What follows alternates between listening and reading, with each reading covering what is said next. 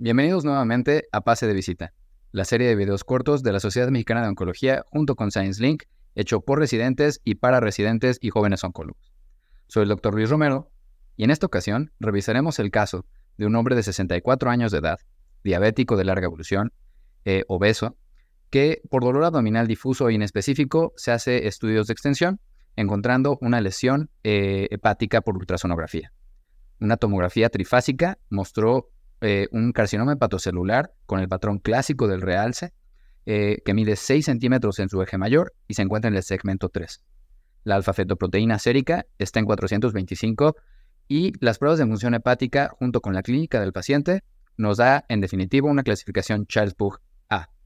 Las preguntas para la doctora Alicia Hickman, cirujana oncóloga del Centro Médico Nacional 20 de noviembre del ISTE, serían, ¿este es un paciente que pudiera ser candidato a un trasplante hepático? Además, ¿existe beneficio de ofrecerle un trasplante a los pacientes que tienen características o criterios limítrofes? ¿Y qué diferencia le podría ofrecer a este paciente en beneficio hablando de una hepatectomía o de un trasplante?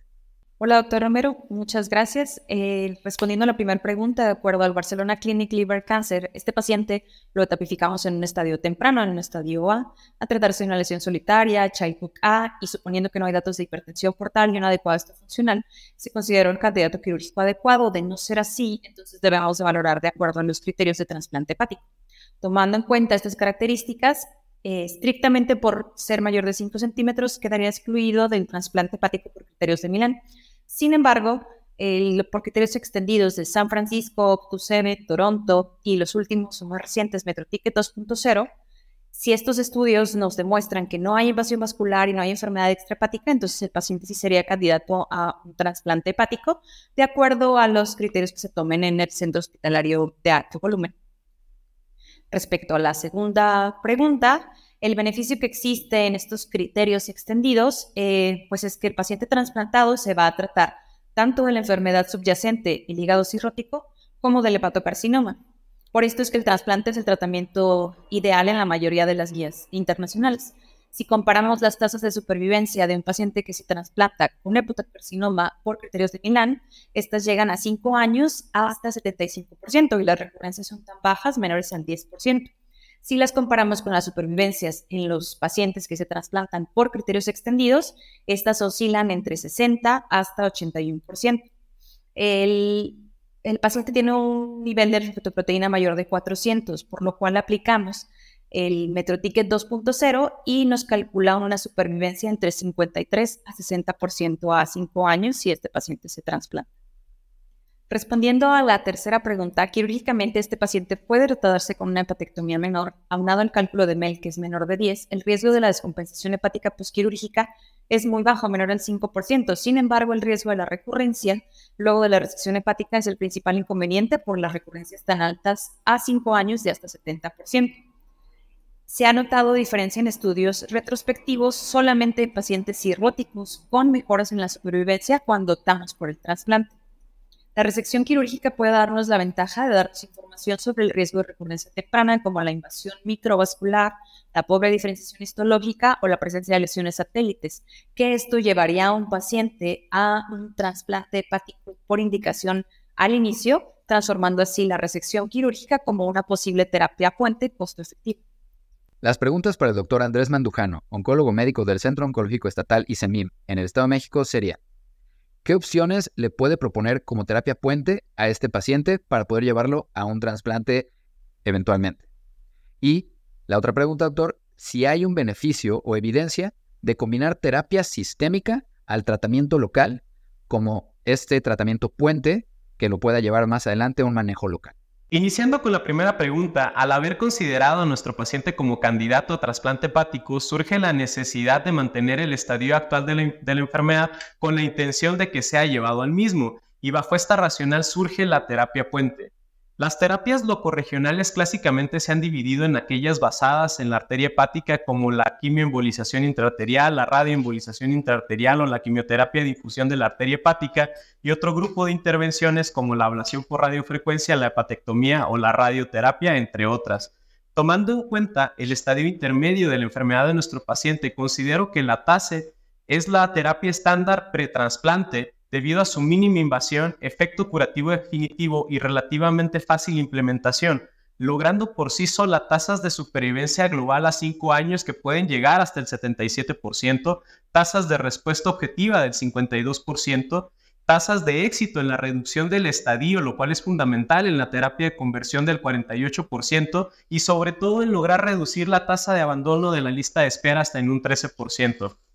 Respecto a la segunda pregunta, ¿hay evidencia sobre la combinación de la terapia sistémica, la terapia local, el concepto teórico de por qué otorgar una terapia sistémica en este contexto a través de un antiangiogénico como los TKIs es que se espera que la combinación extienda el periodo de control durante el cual la tasa estabiliza el estadio tumoral al suprimir la progresión, al inhibir la angiogénesis mediada por hipoxia, además disminuir el efecto perjudicial sobre la función hepática de los pacientes que fracasan y se considera una retase.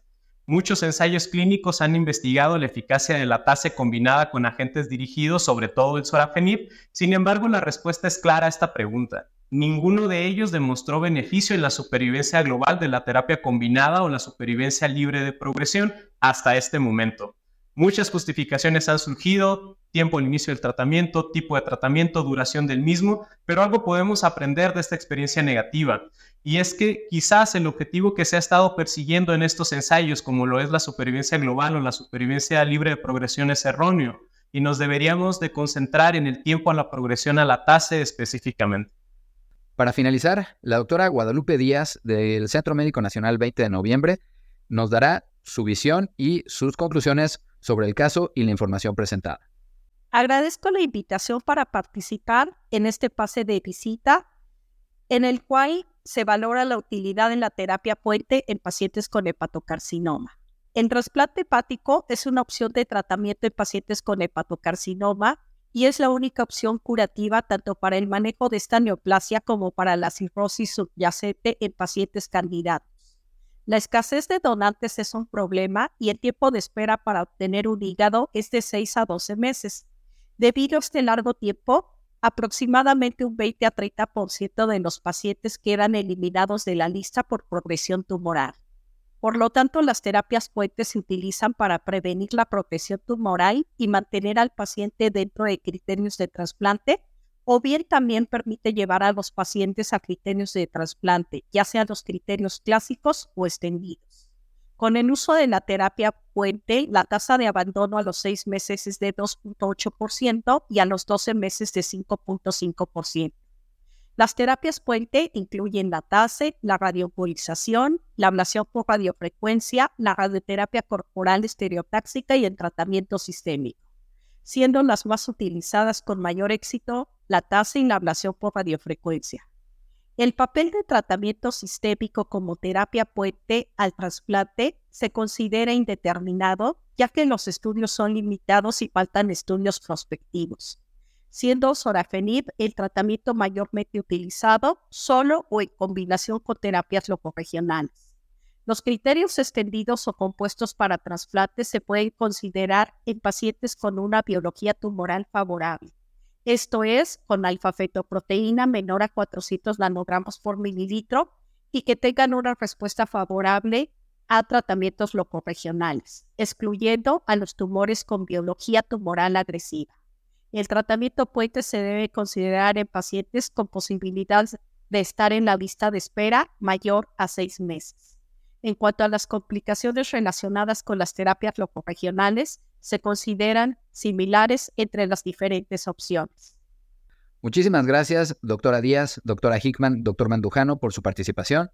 Nos vemos el próximo mes en el siguiente pase de visita.